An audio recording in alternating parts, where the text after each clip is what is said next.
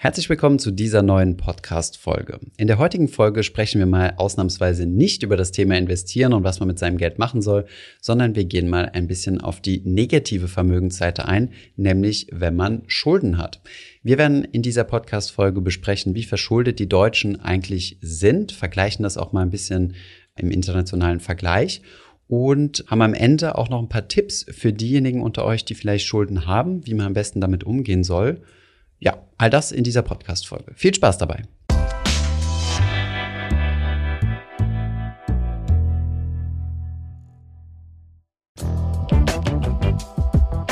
Steigen wir direkt in das Thema mal ein. Anna, wie verschuldet sind denn deutsche Privathaushalte im Schnitt? Die durchschnittliche Verschuldung laut Statistischem Bundesamt, ähm, die Hochrechnungen vorgenommen haben mithilfe von Schuldnerberatungsstellen, beträgt 28.244 Euro pro deutschem Haushalt. Das muss man natürlich ähm, in einen Zusammenhang setzen, und zwar mit dem des Vermögens der deutschen Haushalte. Und das beträgt in Geldvermögen im Schnitt 58.000 Euro und ähm, Netto-Gesamtvermögen, das heißt, hier spielen Immobilien eine sehr große Rolle, sind das 163.000 Euro. Und netto natürlich, also Immobilien ohne die Schulden, ohne Kreditschulden und solche Dinge. Wobei man sehr wahrscheinlich auch mit berücksichtigen muss, dass äh, zwischen denjenigen, die 58.000 Euro brutto Geldvermögen haben und denen, die 28.000 Euro Schulden haben, vermutlich, äh, dass das nicht dieselbe Kategorie an Leuten ist. Könnte ich mir mal vorstellen.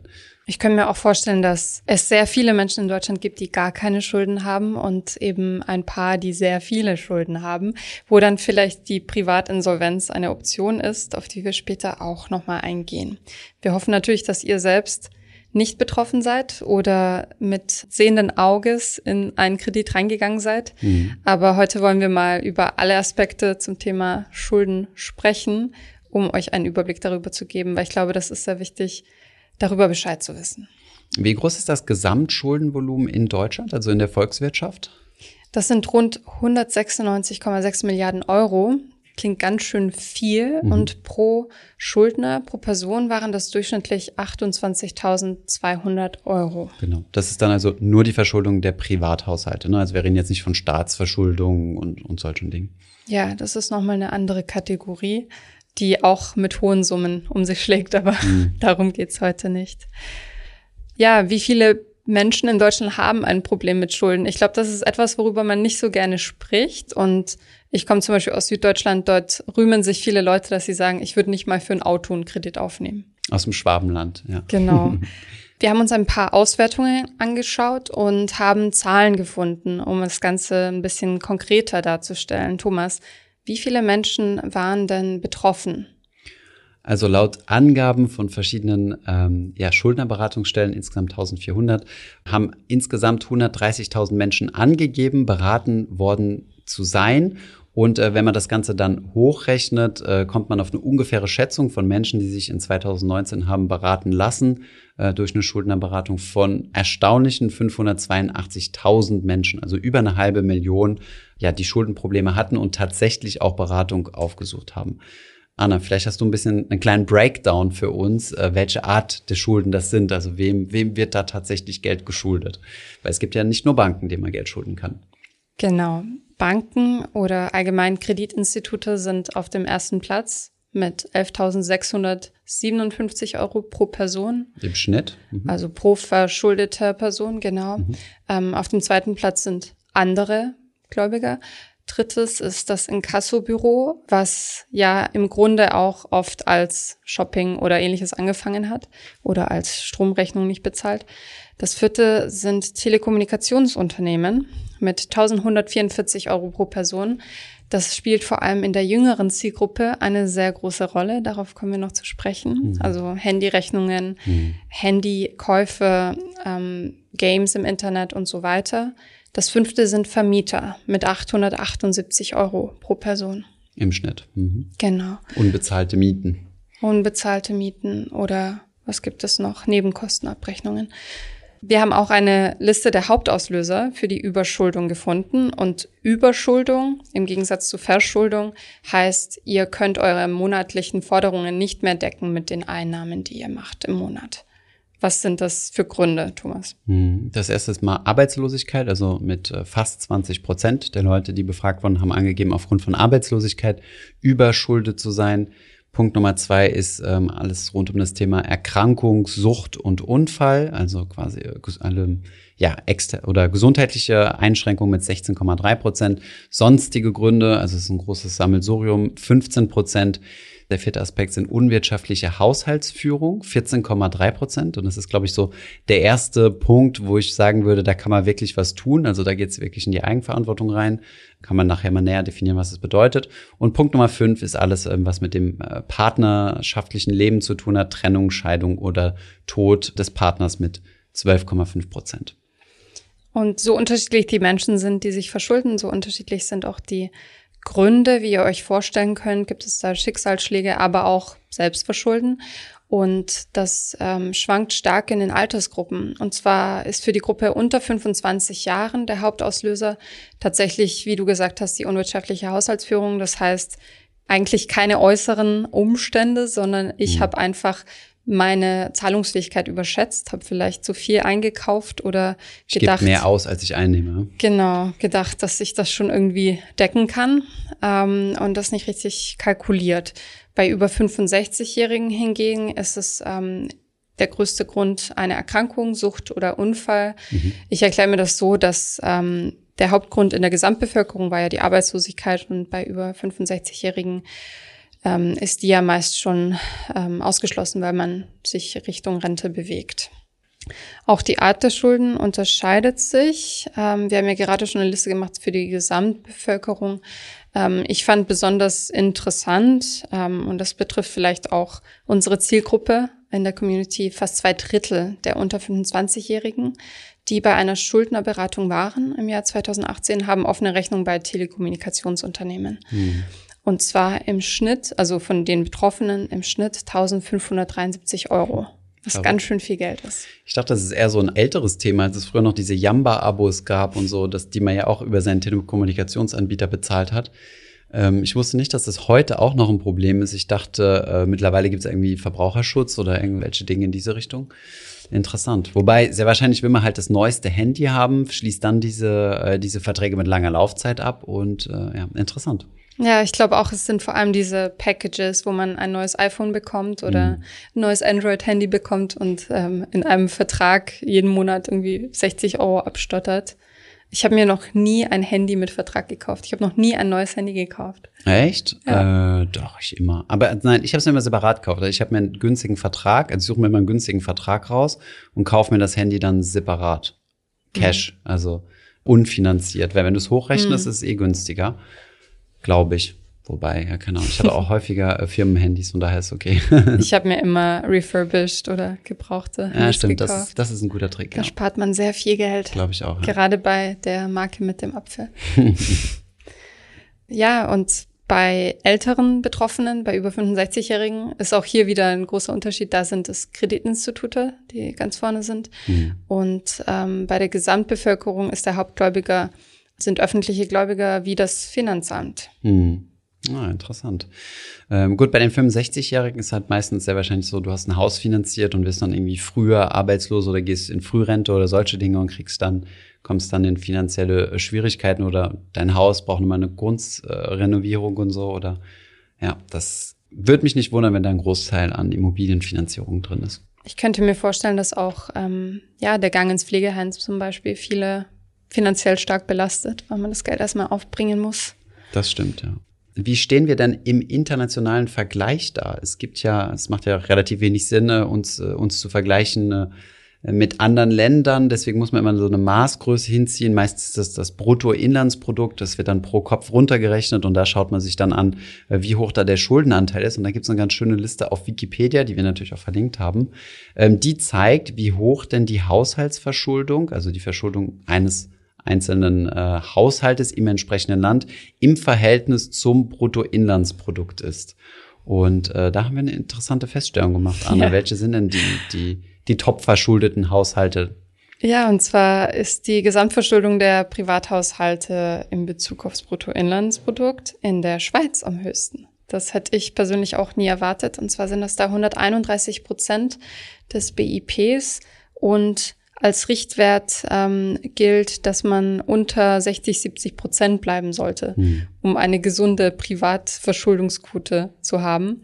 Auf zwei ist Australien, gefolgt von Norwegen, ähm, Kanada, Dänemark, Niederlande, Südkorea, Neuseeland, Schweden, Zypern und Deutschland mhm. kommt auf der 25 mit genau. 57,7 Prozent. Das heißt, wir sind noch in dieser gesunden Zone mhm. nach Definition. Und viele europäische Nachbarn sind vor uns, ne? allen voran äh, schon mal Frankreich, äh, Luxemburg übrigens auch, Portugal, Belgien, ähm, Spanien. Ähm, China ist auch noch zwei Plätze vor uns mit 61 Prozent.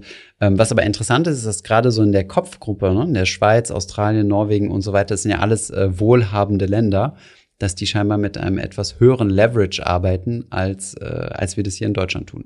Ähm, auch interessant, ich glaube, du hattest rausgesucht, die USA. Platz 13 mit 78 Prozent. Ah ja, Platz 13, genau. Das heißt, so dieses Klischee, was wir von den USA haben, dass die ja so viel auf Kreditkarte kaufen, ist nicht so verkehrt. Allerdings sind es nicht äh, die internationalen ähm, Spitzenreiter. Oder sie haben halt einfach ein besonders gutes BIP.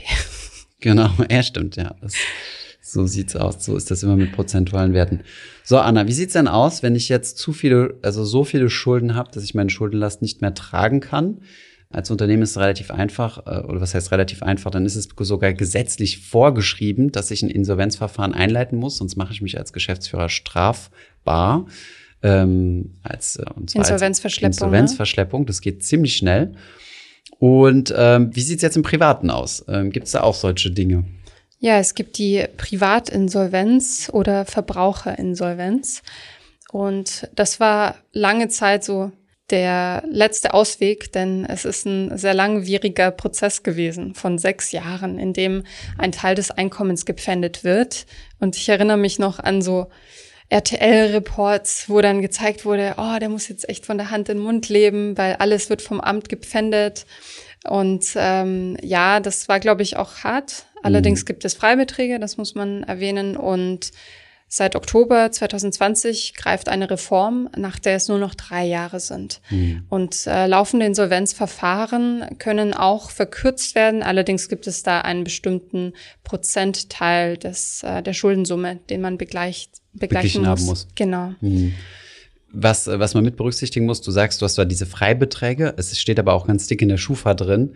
Das heißt, äh, das erschwert schon extrem dein Leben, äh, wenn du eine neue Wohnung finden willst, wenn du ein Handy, du kannst keinen Handyvertrag abschließen. Äh, ich habe jemanden in meinem Umfeld, der, der mal dieses Problem hatte, die, von der Privatinsolvenz, ähm, ähm, der mir sehr nahe stand, wo ich dann unterstützt habe, einen, einen Handyvertrag abzuschließen und solche Dinge. Das heißt, du bist schon sehr, sehr stark eingeschränkt. Teilweise bekommt das dein Arbeitgeber auch mit wenn du, äh, wenn die, wenn die Lohn, also wenn es zur Lohnpfändung kommt, also die, die Gläubiger können dann auch direkt auf deinen Arbeitgeber zugehen und sagen, bitte überweisen Sie mir äh, direkt die Differenz zwischen dem Freibetrag und äh, es hat schon ziemlich einen Einfluss auf sein Leben und ich denke mal, diese Reform war schon überfällig gewesen, denn sechs Jahre, teilweise waren es auch sieben Jahre, denn du hast erstmal so ein Jahr Wartefrist oder so, das dauert ja auch, bis du dann überhaupt in dieses Verfahren kommst und mit den Gläubigern verhandelt hast. Das heißt, es kann sich schon mal locker sieben Jahre strecken und ähm, finde ich schon ganz gut, dass das auf drei Jahre reduziert ist. Persönlich, weil es im internationalen Vergleich auch, ähm, auch eher die Regel ist, so Richtung drei Jahre zu gehen. Und weiß nicht, hast du die Höhe des Freibetrags genannt? Sind, Noch ich, nicht. Ah, sorry. Es sind derzeit 1180 Euro, die nicht angefasst werden dürfen. Und ähm, es gibt noch zusätzliche Schutzbeträge, sowas wie wenn ich ähm, zum Beispiel unterhaltspflichtig bin, dann wird der Unterhalt nicht angefasst, denn der geht dann direkt an die andere Person. Genau, oder wenn man Kinder hat, gibt es ja auch nochmal Boni in Anführungszeichen. Technisch läuft es folgendermaßen ab. Man muss ein sogenanntes P-Konto eröffnen, ein Pfändungsschutzkonto. Das sind meistens Konten, die nicht sehr günstig sind, sondern sogar relativ teuer. Und äh, dort wird dieser Freibetrag von der Bank eingeräumt. Das bedeutet, ähm, die Gläubiger können direkt von diesem Konto äh, nicht abbuchen, aber die müssen so eine die müssen die Bank irgendwie kontaktieren und dem Bescheid sagen, dass, äh, dass da jetzt äh, die, den Differenzbetrag bitte ausgeschüttet wird. Aber bis zu diesem aktueller Stand 2021 1180 Euro darf man dann frei verfügen. Ähm, alles andere, also über diesen, über diesen Freibetrag hinaus, muss die Bank dann quasi abführen, wenn das von den ähm, Gläubigern ähm, angefordert wird. Da braucht man schon Disziplin, glaube ich. Man wird an der Leine gehalten. Aber andererseits, wenn man eben nicht mehr rauskommt aus den Schulden, ist das zumindest eine Aussicht auf ähm, ja ein Leben ohne Schulden, ein Neuanfang. Ne? Hm. Ich denke, wir können da jetzt auch keine Hilfestellung, oder ich würde mir das zumindest nicht zutrauen, eine Hilfestellung zu geben, soll ich das jetzt machen, ja oder nein? Da würde ich dann halt echt zur Schuldnerberatung gehen und mit denen dann halt durchrechnen, wie groß die Schulden sind, weil im Endeffekt geht man schon einige Nachteile ein äh, über eine relativ lange Zeit. Ich meine, jetzt deutlich weniger als früher. Aber immerhin muss man diese drei Jahre trotzdem den Gürtel extrem eng schnallen, hat viele Nachteile. Und dann ist es halt so eine Abwägungsfrage, sich zu sagen, naja, zahle ich jetzt meinen Schuldner zurück? wenn es möglich ist, würde ich das tatsächlich bevorzugen. Und wenn es gar nicht geht, also wenn man dann länger als drei Jahre abstottert und, äh, und wirklich äh, quasi kein anständiges Leben mehr führen kann, dann, äh, dann halt die private Insolvenz wählen. Aber wie gesagt, ich denke, da, wer an so einem Punkt ist, sollte nicht scheuen, da so eine Schuldnerberatung aufzusuchen. Genau. Die Zahl der Privatinsolvenzen hat in den letzten Jahren abgenommen, was mich ein bisschen überrascht hat. Ich glaube nämlich, dass der Corona-Effekt schon noch kommen wird, wenn man die ganzen Schließungen bedenkt, die jetzt seit einem Jahr on and off ähm, in Kraft sind. Ähm, und zwar waren das im Jahr 2020 40.502 Privatinsolvenzen und damit ein Drittel weniger als 2019. Mhm. In den vergangenen 20 Jahren, ich habe hier eine kleine Statistik, ähm, war das stark schwankend, hängt natürlich mit der gesamtwirtschaftlichen Lage und der Gesetzgebung, zusammen. ne? Und der Gesetzgebung. Mir ist aufgefallen, dass um die Wirtschaftskrise herum ein, ein Hoch entstanden ist, was ja auch nicht wirklich überrascht. Das stimmt. Also die Zahlen sind kurz 2008 wieder gestiegen und dann sukzessive seit 2010 runter, was jetzt auch nicht so überraschend ist, weil wir da quasi in so einem Boom sind. Aber wie du es gesagt hast, erstaunlicherweise sind wir quasi ähm, in den letzten zehn Jahren auf einem Rekordtief in 2020. Schauen wir mal, wie sich das entwickelt äh, in 2021.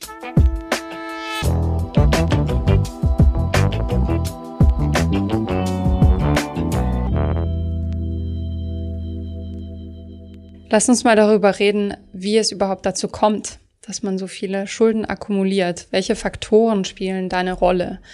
Du hast da mal ein Video zu produziert vor ein paar Jahren.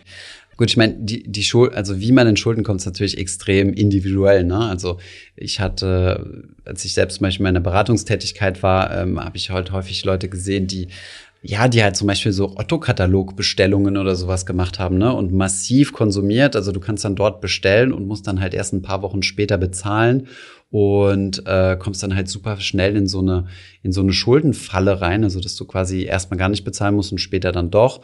Ähm, Klarna macht das jetzt zum Beispiel auch. Die stehen, also ich finde das absurd, die Werbung, die die hier in Berlin machen, von wegen gönn dir doch mal wieder was oder sowas, jetzt konsumieren oder jetzt Spaß haben und morgen zahlen oder so. Im Endeffekt ist das nichts anderes als Werbung für einen Privatkredit und meistens ist es sogar so aufgebaut, dass du es ähm, sogar favorisiert, nicht zu bezahlen um dann Strafzinsen zu bezahlen oder um dann Strafzinsen quasi zu kassieren. Das ist ja hochlukrativ für die.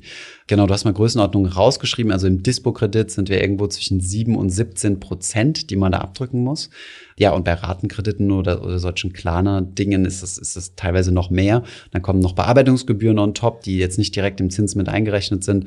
Also das kann ziemlich schnell gehen. Ich glaube, ich weiß es nicht, müssen wir sich mal genau anschauen. Aber ich glaube nicht, dass Immobilienkredite der größte Teil äh, der, der Schulden ausmachen, die tatsächlich zur Überschuldung und dann zur Privatinsolvenz führen. Und ich glaube, da gerät man auch schnell in so eine, in so einen ähm, Teufelskreis rein, weil die dann in Kasso schreiben schicken. Und man kennt es ja, dieses sprichwörtliche, man traut sich nicht mehr die Briefe aufzumachen.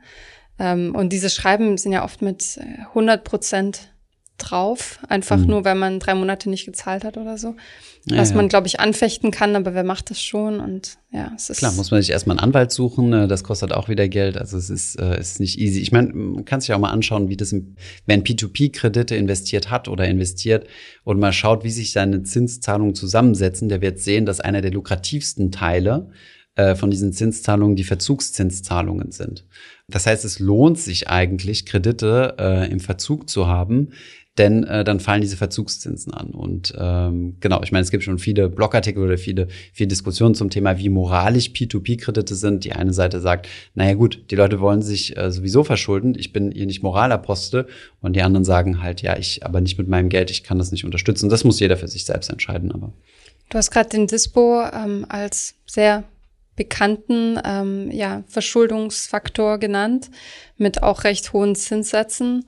Und der wird landläufig, glaube ich, von sehr vielen genutzt. So, ja, wird mit dem Gehalt ausgeglichen. Und so häufen sich eben die Gebühren. Ähm, mhm. Man kann sich ja bei der Bank, das habe ich bei allen meinen Konten immer gemacht, man kann sich ja ein Überziehungslimit setzen, mhm. so dass man nicht auch aus Versehen und dass man sich selbst vielleicht auch so ein bisschen erzieht, ähm, nicht drüber also ich zu hab, gehen. Ich habe einmal den Dispos gekillt, ne? Also ich habe es teilweise zur Studienfinanzierung genutzt ähm, aber ansonsten habe ich alle Dispos gekillt. Ähm, bewusst gesagt, auch auf dem Firmenkonto haben wir kein Dispo, was manchmal ein bisschen ärgerlich ist, weil ähm, du Strafzinsen bezahlst, wenn du über eine gewisse Größe kommst. Von daher ziehen wir das immer ab auf so ein Rücklagenkonto. Aber wenn dann mal eine größere Abbuchung kommt, Klammern Finanzamt, dann, ähm, dann rutschen, äh, dann können wir nicht ins Negative rutschen. Da mussten wir zum Beispiel ans Finanzamt schon mal Strafgebühren bezahlen, weil die nicht abbuchen konnten oder so. Ähm, aber grundsätzlich finde ich es eigentlich eine gute Idee, den Dispo zu killen, weil er einfach mega verführerisch ist. Und die, die halt, die Leute, die halt schon tief im Dispo sind oder schon Ewigkeiten quasi, für die der Dispo einfach die Nulllinie ist, diese minus 500 Euro oder minus 1000 Euro, je nachdem, wie viel Rahmen man hat, oder minus 2000 Euro, würde ich empfehlen, einmal einen Ratenkredit abzuschließen. Die sind meistens auch sehr teuer, aber günstiger als ein Dispo und äh, den Dispo auf einen Schlag platt zu machen und dann auch wirklich zu kündigen und der Bank zu sagen, hey, ich will keinen Dispositionskredit mehr. Das kann man, das kann man machen, das ist gar kein Problem. Und dann gibt's noch so eine zweite Stufe, das heißt die geduldete Überziehung. Ähm, die ist sogar noch teurer als der Dispo, weil dann lässt die Bank dich quasi über dein Dispo hinausgehen und das kostet dann nochmal extra. Ähm, auch das kann man der Bank sagen und auf ein reines Guthabenkonto umstellen. Mhm. Gibt es da eigentlich ähm, gesetzliche Vorgaben an die Kreditinstitute? Klar. Ich habe ich hab neulich ein neues Konto eröffnet und da war der Dispo erstmal auf 100. Und ich war ein bisschen schockiert, weil ich hatte nicht so viel Geld eingezahlt und dachte, das ist aber niedrig. Ah, so, ja. ja. Ähm, also die, sagst du so, die Neobanken sind da, glaube ich, ziemlich vorsichtig oder so, aber so größere Banken ähm, machen das eigentlich per Default, wenn sie wissen, dass das Gehalt da drauf kommt. Also sobald eine Gehaltszahlung kommt, kriegst du ein Dispo eingeräumt. Ich glaube, selbst bei Kontoeröffnung muss man halt sich genau die Unterlagen durchlesen, aber viele Banken machen es per Default schon mal mit rein und sagen, beim ersten Gehaltseingang oder so lösen wir ihnen Dispo aus und so weiter. Wenn man diszipliniert ist, ist das auch nicht so tragisch. Ich würde ihn trotzdem wegmachen. Ich meine, warum? Also ja, wer den Notgroschen auf der Seite liegen hat, braucht diesen, diesen Puffer nicht. Und äh, ja, aber das ist, das ist dann Geschmackssache und ist halt eine Frage von eigener, ähm, ja, wie nennt man das, äh, Disziplin. Ja, und ich glaube, leider ist es für viele Leute Realität, dass sie wirklich äh, die Gehaltszahlung abwarten müssen und alle Rechnungen erstmal mit dem Dispo vorstrecken. Ja. Wenn man knapp bei Kasse ist. Ja, da muss man halt einmal so einen Sprung machen mit dem Ratenkredit äh, und dann quasi das Ding zumachen und ja, aber mhm. wie gesagt, da ist dann jeder auf sich selbst quasi angewiesen.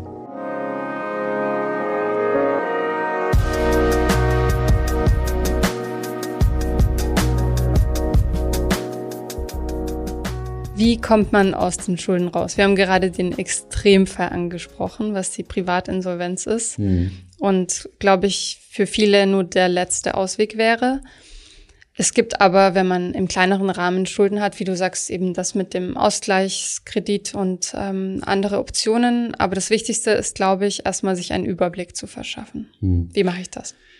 Es gibt übrigens auch, also wenn du irgendwo zwischen Privatinsolvenz und nicht Privatinsolvenz hängst, ähm, kannst du auch immer mit deinen Schuldner, äh, sorry, mit deinen Gläubigern äh, verhandeln. Also ich habe das auch im privaten Umfeld mal erlebt, dass hier die Frage im Raum stand, ähm, Privatinsolvenz oder nicht. Und da kann man auch den Gläubigern sagen, guck mal, wenn ich in die Privatinsolvenz gehe, dann geht bei mir nicht viel. Ich habe kein hohes Einkommen oder so. Das heißt, äh, wenn du, sagen wir mal, du verdienst 2000 Euro oder so, dann können ja maximal was haben wir gesagt, äh, maximal 300 Euro, ein bisschen weniger als 300 Euro jeden Monat für die Schuldentilgung genutzt werden. Wenn das nicht reicht, also diese, diese 300 Euro pro Monat über drei Jahre, dann ist, hat der Gläubiger auch kein Interesse daran, dass du jetzt quasi ähm, deine Insolvenz anmeldest und dann der Großteil der Schulden quasi abgeschrieben werden.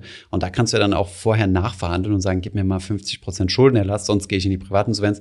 Das geht bei manchen Kreditinstituten, bei anderen nicht. Das ist äh, wie gesagt, habe ich selbst schon mitbekommen, manche sind da sehr flexibel, andere nicht. Ähm, das hängt, wie gesagt, immer von der Situation ab. Also das ist so der Extremfall. Wenn ich jetzt so ein bisschen Schulden habe, ähm, oder zum Beispiel ich, ja, ich hatte auch grö eine größere Verschuldung, als ich aus dem, aus dem Studium rausgekommen bin. Und dann heißt es halt einfach versuchen, die Dinge so schnell wie möglich loszuwerden. Ne?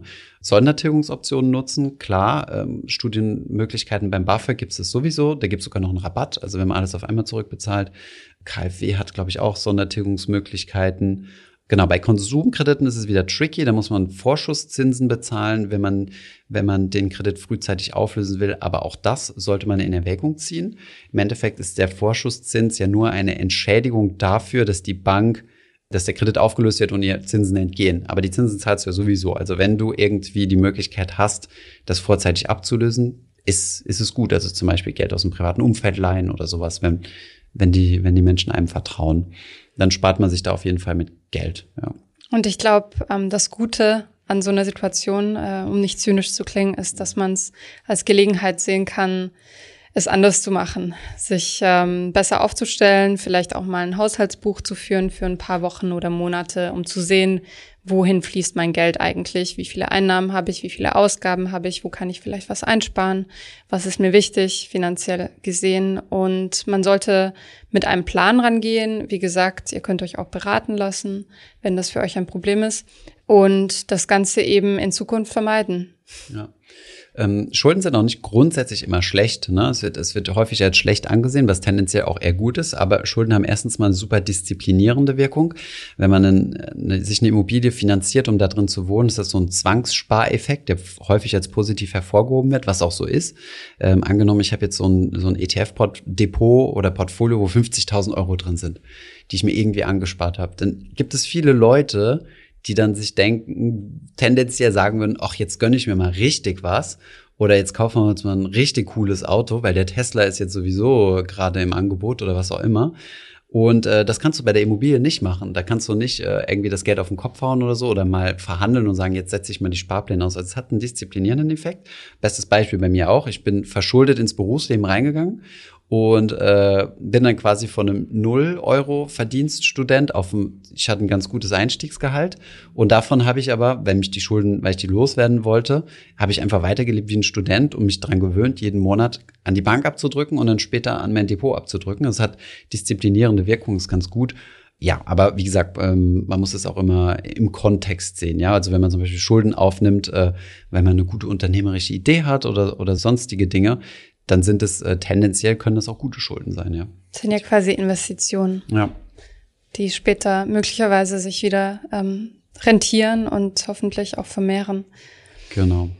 Ich finde noch, dass, ähm, das habe ich auch in vielen Kommentaren zu Artikeln zu dem Thema gelesen, dass es eine Idee wär, wert wäre, früher mit finanzieller Bildung anzusetzen. Also das, was wir versuchen mit unserem hm. Content, denn ich glaube, das hat damit ganz viel zu tun, ähm, wenn man ins Berufsleben startet und denkt, boah, ich habe jetzt so viel Geld zur Verfügung, dann sieht man das Steuern abgehen, das Versicherungen abgehen und was so ein Erwachsenenleben eigentlich kostet, dass man so ein bisschen mehr Gespür und Bildung dafür bekommt, wenn man es nicht von zu Hause sowieso schon mitbekommen hat. Hm.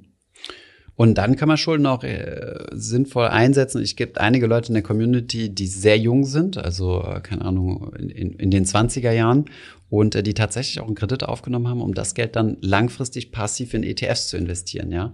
Ähm, eine Art des Investierens, die wir in Deutschland eigentlich kaum machen und wovon ich auch abraten würde, was ich auch selbst nicht mache, ähm, weil du dich emotional sehr stark damit belastest, wenn zum Beispiel die Märkte 30 Prozent runtergehen. Aber rein finanztheoretisch gesehen ist das ein ganz normaler Hebeleffekt und in eine Investition mit einem langfristigen, mit einer langfristig zu erwartenden positiven Rendite kann man machen. Und was für einen Kredit nimmt man da? Ja, musst du mit der Bank verhandeln. Ich würde keinen Lombard-Kredit nehmen. Also Lombard-Kredit ist da, wo du dein Portfolio als Sicherheit hinterlegst bei der Bank. Ähm, das kriegst du, ich weiß nicht, bei vielen Banken, Consors, ING, äh, Comdirect und Co., kriegst du unter deinem Depotstand direkt nochmal eine Zeile drunter angezeigt, sie könnten so und so viel Kredit von uns bekommen auf ihr Portfolio als Sicherheit. Das Problem an der Sache ist nur, wenn dein Portfolio einbricht, weil, äh, weil die Märkte gerade einbrechen, dann ist dein Kredit nicht mehr in der Höhe besichert, wie er besichert sein sollte, also zum Beispiel sagen wir 50 Prozent oder was auch immer, sondern sinkt die Besicherungsquote und die Bank kann auf dich zugehen und sagen, hey, jetzt bitte glattstellen, so eine Art Margin Call oder, ähm, oder die verkaufen direkt deine Wertpapiere. Und das ist dann im ungünstigsten Moment. Das heißt, Lombard-Kredit würde ich, also ein sogenannter Wertpapierkredit würde ich von abraten, ähm, würde schauen, wie du einen Privatkredit bekommen kannst. Aber das ist dann wirklich für den Fall, dass du äh, gesicherte Verhältnisse hast, also einen sicheren Job und so weiter. Also ja, wie gesagt, ich, es soll absolut kein, keine Empfehlung sein. ich glaube, mich würde das stressen, wie du sagst.